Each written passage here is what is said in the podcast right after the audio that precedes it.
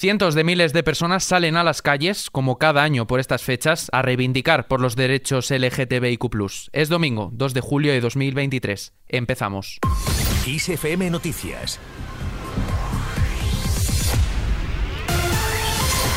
Buenos días. El Orgullo anima en su manifiesto a votar el 23J. La Organización del Orgullo de Madrid ha animado al colectivo LGTBIQ a acudir a las urnas en las elecciones generales del próximo 23 de julio para defender sus derechos. Según el texto de su manifiesto, en estos comicios las personas del colectivo se juegan la vida. Este ha sido uno de los mensajes centrales del manifiesto que han leído activistas en la Plaza de Colón de Madrid como cierre de la multitudinaria manifestación que ha recorrido el centro de la capital este sábado. La política ha marcado las marchas por el orgullo en Madrid, Barcelona y Málaga. En la capital, dos lemas, por nuestros derechos, por nuestras vidas, con orgullo, y por un pacto de Estado contra los discursos de odio. La marea arcoiris ha llenado Madrid con la manifestación más multitudinaria, a las que se han sumado 111 organizaciones y 46 carrozas y personalidades de la cultura y del activismo social. Allí se ha pedido votar con orgullo para volver a teñir las calles de colores y demostrar a quienes quieren volver al blanco y negro que somos muchos más. Además, PSOE PP, Sumar y Podemos han acudido a la manifestación con varios representantes frente a la ausencia de Vox.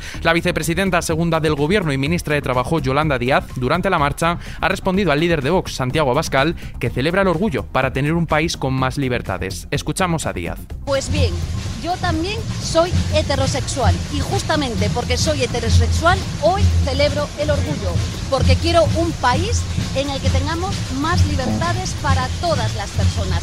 En este sentido, Díaz ha añadido que la única aportación que ha hecho el Partido Popular al orgullo ha sido meter a los ultras que restringen los derechos y la libertad en España. Por su parte, la ministra de Igualdad, Irene Montero, ha reivindicado la celebración del orgullo como una victoria frente al odio y ha asegurado que España es un país mejor con la ley trans y por los derechos de las personas LGTBI.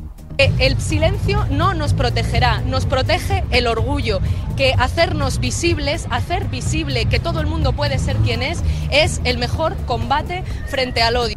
Desde la oposición, el Partido Popular ha asegurado que su partido no pacta con ningún partido político que ponga en duda los derechos de todos los ciudadanos. Además, ha apuntado que esa es una de las limitaciones del PP para llegar a acuerdos. Carmen Fúnez, vicesecretaria de Política Social y Reto Demográfico del Partido Popular. No vamos a hacer ningún pacto con ningún partido político que ponga en duda los derechos de todos los ciudadanos, los derechos del colectivo LGTBI, en este sentido, la presidenta de la Federación Estatal de Lesbianas, Gays, Transexuales, Bisexuales, Intersexuales y más, Uge Sangil, ha señalado que el colectivo sabe quiénes son los que están derogando derechos y ha pedido que nadie acuda a la manifestación del orgullo para lavarse la cara. Sabemos quiénes son nuestras aliadas, pero también sabemos quiénes están fomentando derechos en contra del colectivo.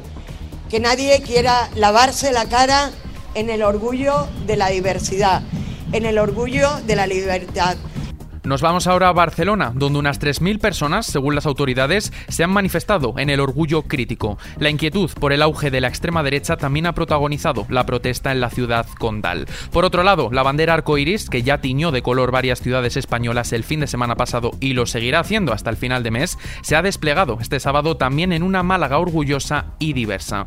Alrededor de 800.000 personas han asistido a la manifestación celebrada en la capital con motivo del orgullo LGTBIQ, según los de la estimación oficial realizada por la delegación del gobierno en la capital de España. Sin embargo, para la organización del acto el número de personas que ha acudido a la manifestación es prácticamente el doble, de manera que, según sus cálculos, los congregados alcanzaban el millón y medio de participantes.